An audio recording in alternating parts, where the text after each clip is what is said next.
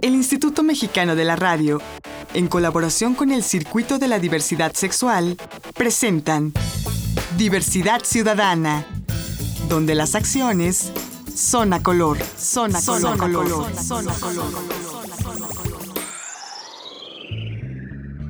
Hola, hola, ¿qué tal? ¿Cómo les va? Bienvenidas y bienvenidos a una emisión más de Diversidad Ciudadana, aquí donde las acciones son a color.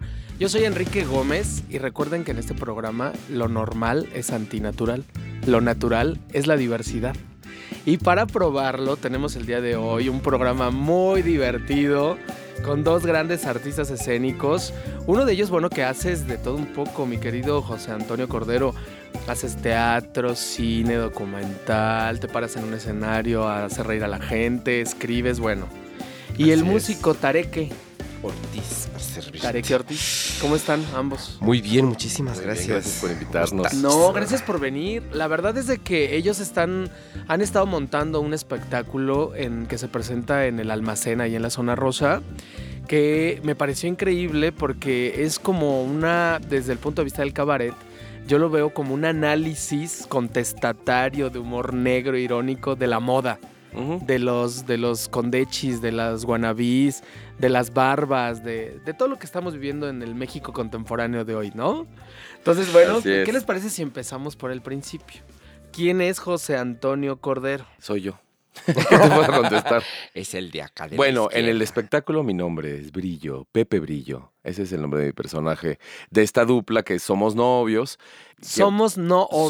Somos novios. Ese Así es se el llama nombre de nuestro dupla. cartel, Así de nuestra dupla, de nuestro, de la fundación este, sin fines de lucro Somos Novios para la investigación del virus gay. Claro, porque el espectáculo hace un análisis muy irónico de lo que es ser gay hoy por hoy, ¿no? Sí, de Co- lo que sea que puede llegar a significar que ya es muy poco. Claro. ya casi nada. Exacto, llegó a ser bolso- Era una palabra que, como decía, nos- dice nuestra amiga Peña Arcade, primero significaba todos aquellos, aquellas personas que estaban a favor de la liberación homosexual, fueran heterosexuales, fueran homosexuales, fueran lo que fuesen. Y hoy en día gay, pues es, es una marca, ¿verdad? Ya es una marca registrada. Es una marca, pero también es un artilugio del, del poder, de la, del estatus social, del, de, la, de la economía, de la publicidad, de la mercadotecnia, ¿no? De la política. Inclusive, ya los políticos tienen que reunirse de todos los cuota. partidos, su cuota con los representantes de la comunidad LGBTT, LGBTT, LGBTT. Bueno, pero a ver, plat- este, platíquenme primero quiénes son. A ver, ¿quién es Tarek? Estaré que pues igual acá de la dupla, este, yo soy originalmente compositor, este, mi carrera es esa, compositor, pianista clásico, ta, ta, ta, y este, pero pues de familia y de teatrera, cabaretera también y tal, pues. volviste lúdico. Naturalmente me volví, este, más lúdico que lírico, y este, y he trabajado en teatro desde siempre, haciendo música para teatro, Ok. desde chiquitín. Es Y- pianista lúdico. eh, pianista lúdico. Claro. Oye, ¿y por qué se les ocurrió hacer toda esta reflexión cabaretera psicoantropológica de lo gay? Pues yo diría que más bien así es como un poco nuestro lenguaje cotidiano. O sea, hay algo, hay un, este, eh, hay una anécdota ahí fundacional que es que estábamos alguna vez con, con unos amigos en un karaoke en el Oasis. Ah, cierto, cierto. Ahorita me acordé de eso. Estábamos ahí karaokeando y haciéndole al güey. Y este, y a, y a este amigo, Juan Carlos, se le ocurrió que deberíamos eh, ah, como poner eso en un show, ¿no? Como poner este tipo de juego escénico que siempre estamos haciendo y echando relajo aquí entre nosotros.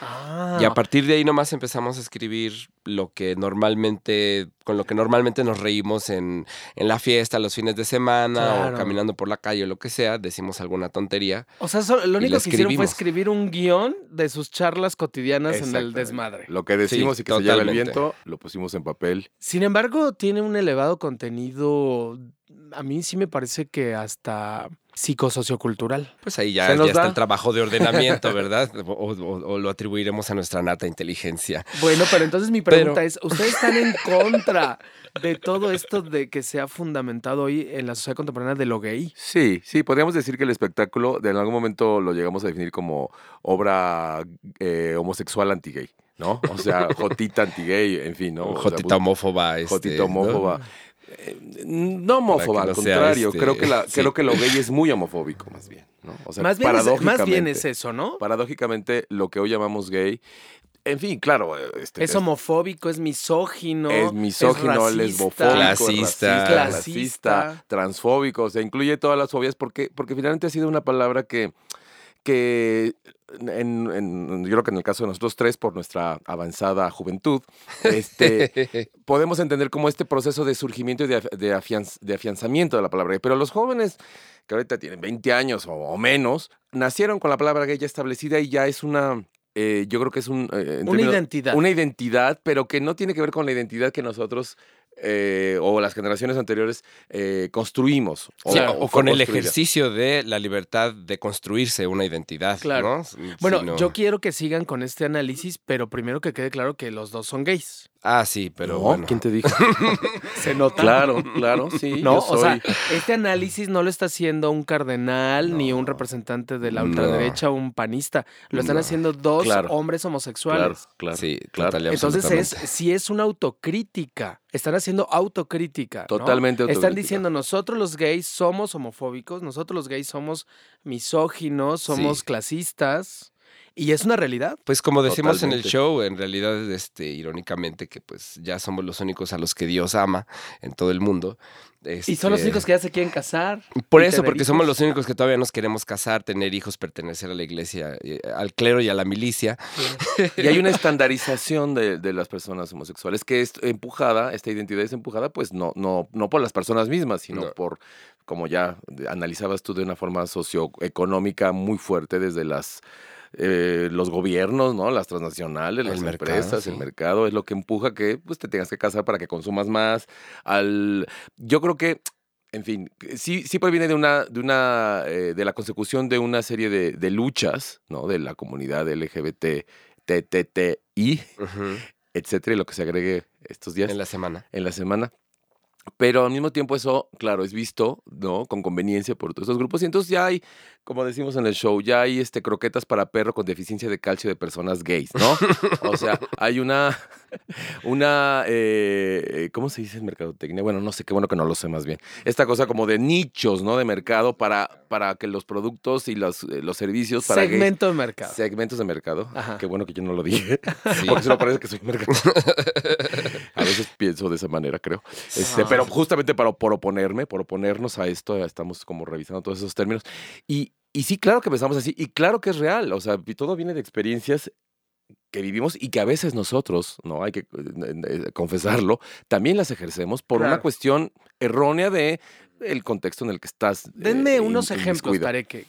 ¿Qué dicen los gays eh, pa- eh, que, que- que tú ahora lo estás viendo como homofóbico, como misógino, como clasista? Bueno, simplemente este algunos ambientes, ¿no? O sea, en los que ¿Como qué, por ejemplo? pues te tienes que vestir de cierta manera. Claro. El si no, argot, entonces ridícula. el argot es si no traes unos lentes Armani o si son Armani pirata, entonces eres una naca. Claro, Automáticamente. Si eres una naca, entonces no es interesante platicar contigo. claro. Si no es interesante platicar contigo, casi que pues ni eres gay. Ni te ligo, ¿no? Ah, Porque bueno. qué vergüenza la- andar sí, con alguien como tú que Claro. no usas ropa de, marca, que usas el metro, El que, cuerpazo, ¿no? ajá, Y que algo estás que, gordito. algo y algo muy muy muy cabrón que es, eh, es que eh, lo hablamos también y lo estamos comenzando a desarrollar más y más en el, en el show José Antonio y yo esta como supuesta liberación que en realidad no es más que una estandarización más eh, que supone el, el uso de los grinders y estas aplicaciones que pues usamos Aplicaciones todos de, de teléfonos móviles. de teléfonos móviles pues un Digo, ejemplo hay, que, hay ¿no? que explicarle al auditorio porque pronto a lo Totalmente, mejor claro. no conocen todavía estas aplicaciones. Sí, o sea que estas como opciones ahora al- a la antigüita de- del internet y los chats, ¿no? Donde ya tú tienes que supuestamente escoger cuál es tu identidad a partir de un menú que consta de tres cajones, ¿no? Eres oso, eres maduro, eres jovencito, geek o estudiante y no tienes de otra, ¿no? Cuando supuestamente se te están dando como opciones para, este, para definirte Tu identidad. desde la lógica, la lógica del mercado que lo que tienes es Son elegir etiquetas, entre champús. ¿no? Ujú. Entonces, Descremado, semidescremado, light, deslactosado. Ajá. Y, y- y lo de los espacios, eso es bien interesante porque yo creo que Ay, ya los jóvenes no lo van a conocer, desafortunadamente. Estoy siendo muy pesimista, pero más vale. Los espacios gays antes eran espacios donde iban no solo personas gays, sino personas heterosexuales, pero que eran una... eh, no, no eran un- un lugares con una, con una restricción socioeconómica, ¿no? O sea, el taller, por eso nos, estamos tan contentos de, de estarnos presentando y de habernos presentado en el almacén y el taller, porque esta reapertura, este... Es el espacio que nosotros conocimos en los finales de los 80s. Sí, se inauguró en 90s, 1986. donde iban ejecutivos, obreros, este, Sí, los famosos chacales y Claro. los famosos este, Pobres, ricos, clase medieros. Y ahora hay un antro gay en, en Polanco para un público, hay un antro gay en, la- en, el, en Garibaldi para un público, hay un antro gay. Y antes uno iba al 14, bueno, para los que lo conozcan les va a dar una, van a soltar una lagrimita, de Nostalgia. nostalgia, donde iban a la este, vuelta de Garibaldi. a la vuelta de Garibaldi, efectivamente, desde soldados, ejecutivos, artistas, intelectuales, políticos. Todos revueltos. todos revueltos. Y esa, eso era ser gay en un momento dado. Y hoy ya no. Hoy ya no. Hoy ya no ser gay, como dice eh, mi pareja Edgardo Ganado, el, eh, de, de una manera muy irónica, y que de, de hecho lo debemos de incluir en el show, este, ser gay es tener dinero. Si no tienes dinero, eres una jotita. O sea, no eres gay. Claro. Sí, Gay claro. tiene que ver con una con un estatus socioeconómico. Así es. Y con una manera de ser, ¿no? Está Claro. el chiste ese que se va a confesar un chavo con el, con el cura y entonces el cura y le dice, este, oiga, este padre, pues fíjese que yo soy gay. Ah, sí, mijito, no me digas, ¿sí? Este, dime una cosa, ¿ganas siete salarios mínimos? No, padre, la verdad es que gano el mínimo. Bueno, pero eres el alma de la fiesta, ¿no? Tú le caes bien a todo el mundo, ¿no? Tu familia. te- Pues no, la verdad soy muy introvertido, padre. Ay, híjole.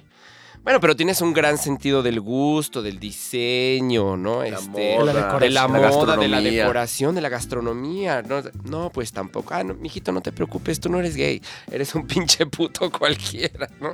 Y con esta Y carcajada onda, ¿no? me voy a ir a una pausa porque tengo que hacer pausa, pero no me tardo nada. Regresamos aquí en Diversidad Ciudadana, donde las acciones son a color.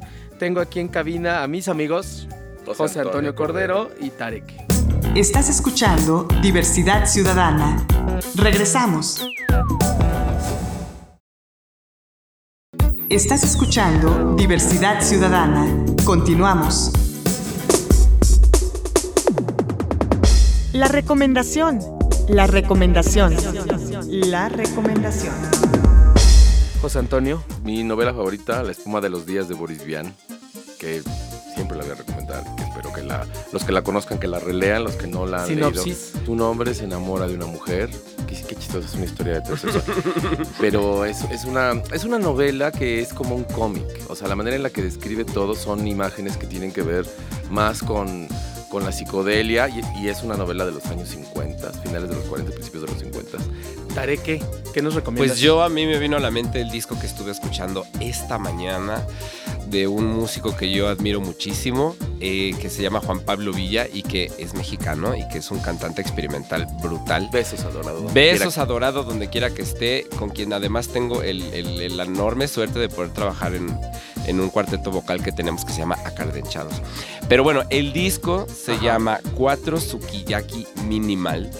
Y es un disco que Juan Pablo realizó en, una, en un encuentro, una residencia que tuvo en, en Viena, en Austria, este, con un cuarteto conformado por músicos percusionistas de Japón, Corea y algún otro país. Ahí hicieron ahí como un grupo. Ajá. Este, cuatro sukiyaki minimal está increíble, búsquenlo. Ahí mezclan todo. ¿Y en dónde lo encontramos? ¿En dónde encontramos el disco? Pues la verdad, la red? este, yo ¿Tú lo sí en la en la red red? lo puedes, en la red se puede ba- bajar. Pues hay que bajarlo. Sí, está loquísimo. Pues ahí está la recomendación de este programa. Muchas gracias, ya estamos de regreso aquí en Diversidad Ciudadana, donde las acciones son a color. Yo soy Enrique Gómez y tengo aquí en la cabina a José Antonio Cordero y a Tarek. Nos están platicando de esta dupla maravillosa que se llama Somos No Obvios. ¿Y ustedes son obvios o no? Totalmente, Sí, dependiendo. totalmente. O nadie lo es, ¿no? A final de cuentas, nosotros tomamos nuestro nombre de las, de las revistas allá como en Macho Tips y este y, Homópolis. y Homópolis. no, cuando se decía, ¿no? En los clasificados que especificabas qué es lo que querías, este, que se radicó un tiempo hasta ahora con las Claro. aplicaciones estas del Sí. teléfono donde se retoma Sí. porque cada quien dice lo que se le antoja. Y Y, además donde es un se juego- pedía que no fueras obvio, Exacto. ¿no? Este activo, no sé qué, no sé qué, no obvio, no obvio.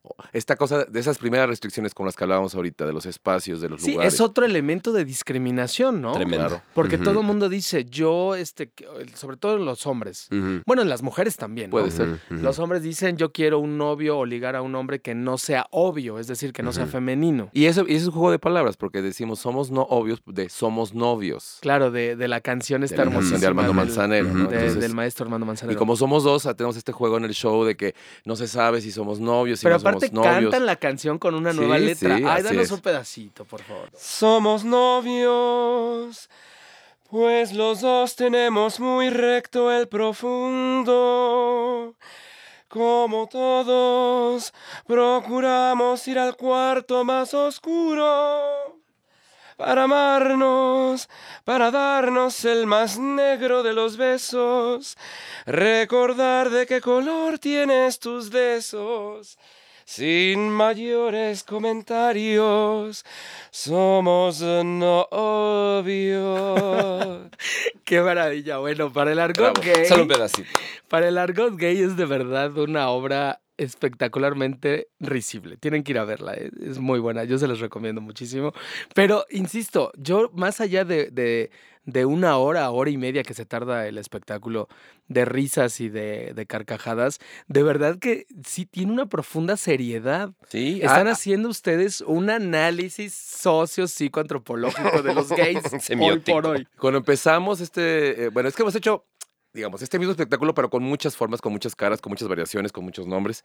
Eh, en un momento, cuando nos presentábamos en, en el Foro La Gruta del Centro Cultural Lénico, Ajá. teníamos en el primera fila parejitas gays, ¿no? Tomados de la mano. Sí. Digo, hace 10 años todavía, eh, eh, podemos decir que ya pasaron 10 años, hay cosas muy diferentes. Claro, Entonces, sí hemos ellos, esta cosa de, de ir juntos, una pareja eh, al, al teatro y poder estar abrazados, dándose besitos, era algo que, que empezaba, digamos, ¿no? Ajá. Pero había parejas gays que se salían del espectáculo porque se sentían muy ofendidos porque justo esta crítica que hacemos al consumismo, a la, al- al- estandarización, como dice Tareque, ¿no? De repente, sí, llegó a pasar que la gente, o bueno, o no se salía, pero se quedaban así, aplaudían muertos de miedo y la- las personas que yo supongo, ¿verdad? Especulo que eran heterosexuales, estaban muertos de la risa y, y era como un descubrimiento de todo este argot gay, que- Claro. homosexual, eh, queer, etcétera, Claro. que, que- que manejamos. Ahora, eso es lo que yo les quería preguntar, Tare, que tú sobre todo que llevas la parte musical, ¿cómo reacciona el público?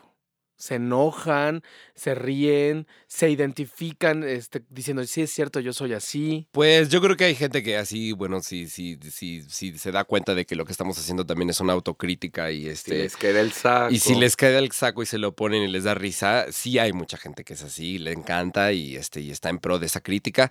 Como dice José Antonio, quien la siente como a destiempos y lo que está viviendo apenas es como un tierno salir del closet que apenas y no, este, la sociedad por un lado la golpea y por otro lado los que estamos allá adentro ya lo estamos criticando. Sus pues, comadres lo estamos sus juzgando. comadres, sí, ya lo- Pero fíjate, fíjate, una que me encanta es una como postura que siento que me encanta, eh, retomando a, comentarios de, de- de este, de Penny Arcade, de quien habló José Antonio, de este, como registros del, del movimiento Stonewall y toda aquella época en los que el ser gay era pertenecer a una comunidad, eh, fueras homosexual o no, que luchaba por, un- por una igualdad. Eh, hay mucha gente heterosexual que fue parte de la lucha a la que la comunidad gay eh, después desconoció por completo, ¿no? Y no, y no sin generar un rencor histórico y profundo y absolutamente justificado por parte de la gente este, heterosexual que defiende, a la que ahora no le dejamos ser parte de nuestra vida, ¿no? Claro. O sea, tú eres buga, te chingas, te quedas allá. Y entonces hay muchos bugas que reaccionan con mucho gusto a nuestras bromas porque también eh, han sido víctimas de nuestra propia mamonería y la Claro, discriminación de que en tanto gays, De nuestra heterofobia. de nuestra heterofobia, ¿no? Así que, pues, pobrecitos los Y bugas. entonces tenemos esta escena de amigo buga, ¿no? Entonces tenemos como una, un, un momento en el show donde tenemos esta, este acto de perdón, pero luego les volvemos a dar diciéndole, tú eres, estás, estás este, contento, instalado en tu buguicidad, pues ponte a temblar, porque pronto la palabra gay entrará a tu vida a través de tus hábitos de consumo, a través de tu alimentación y acabarás perdiendo, ¿no? Ese poder que tienes como buga. Claro, claro. Lo amenazamos también. Usted- esto que está pasando, este fenómeno, no es solo en México, es mundial. No, claro, O sea, mundial. este, este gay que ustedes critican hoy en la Ciudad de México en 2015 es criticable igual en Filipinas, en Londres o en Buenos Aires. Pues son momentos muy distintos en algunos casos, en otros, pero sí, yo creo que sí. O sea, Nueva York y Londres, pues ya son el colmo. O sea, en Nueva York, además de tener la, la capacidad para pagarte un departamento en Chelsea, encima tienes que estar buenísimo, encima tienes que haber viajado por todo el mundo, haber estado en los hoteles. O sea, ya es de millonario. Ya, ya ser gay es Sale muy caro. deberá ser absolutamente millonario, ¿no? Y además manejar unos códigos de comunicación que solo la gente que viaja constantemente entre Londres y Nueva York conoce. O sea que, pues ya, ni, ni, ni Luis XV yo creo que Claro. era tan, tan, Sí, sí, tan como la de high como los gays, ¿no? ¿no? No, Ahora- sí, total. Ahora, el tema de la misoginia, que me parece muy importante también. Esto que dices tú describe perfectamente a los hombres gays, pero no a las mujeres lesbianas. Otra vez ellas atrás de los hombres Mm, o a un sí, lado, por supuesto. rezagadas.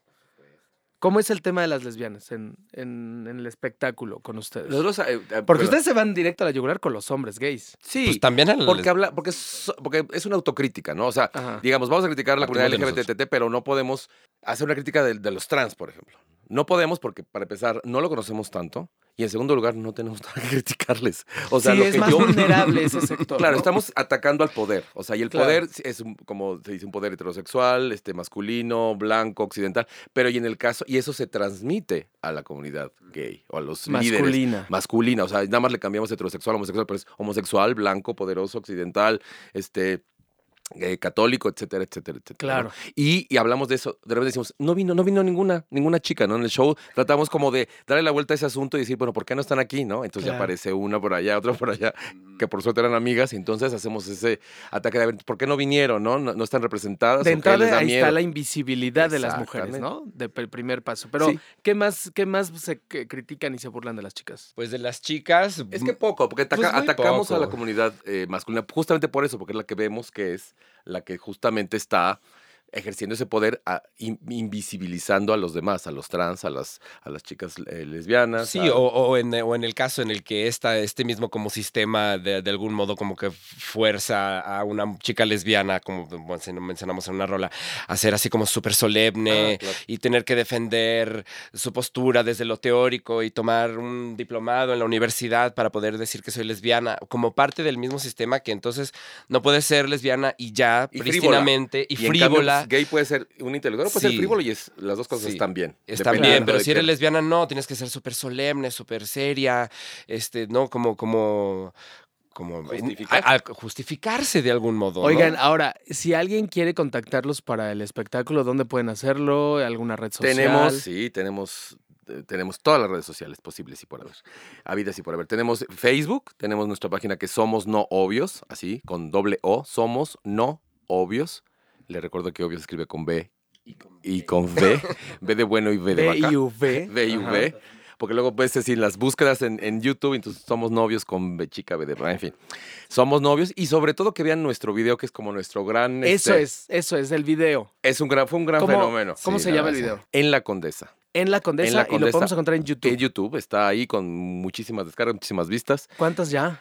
Pues Pues como cincuenta y tantas mil. más, mijo. Ya más. ¿En cuánto fue. tiempo? En un, un año, en menos de un año. Ya está. Y eso es, ahí, ahí van a identificar ustedes, querido auditorio, que, de qué estamos hablando. Sí. ¿No? Y en Twitter estamos como arroba Pepe Lam, que es mi nombre artístico, digamos. O arroba Tareque Ortiz, ahí también. Tareque con K. Pues muchísimas gracias, mi querido Tareque, músico, y José Antonio Cordero, artista escénico, por haber estado con nosotros. Ellos son no obvios. Muchísimas Gracias, gracias a ti. Besos.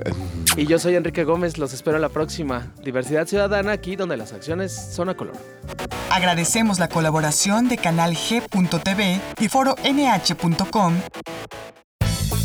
Diversidad Ciudadana, una producción del Instituto Mexicano de la Radio en colaboración con el Circuito de la Diversidad Sexual. Diversidad Ciudadana, donde las acciones son a color, son a color, son a color, son a color.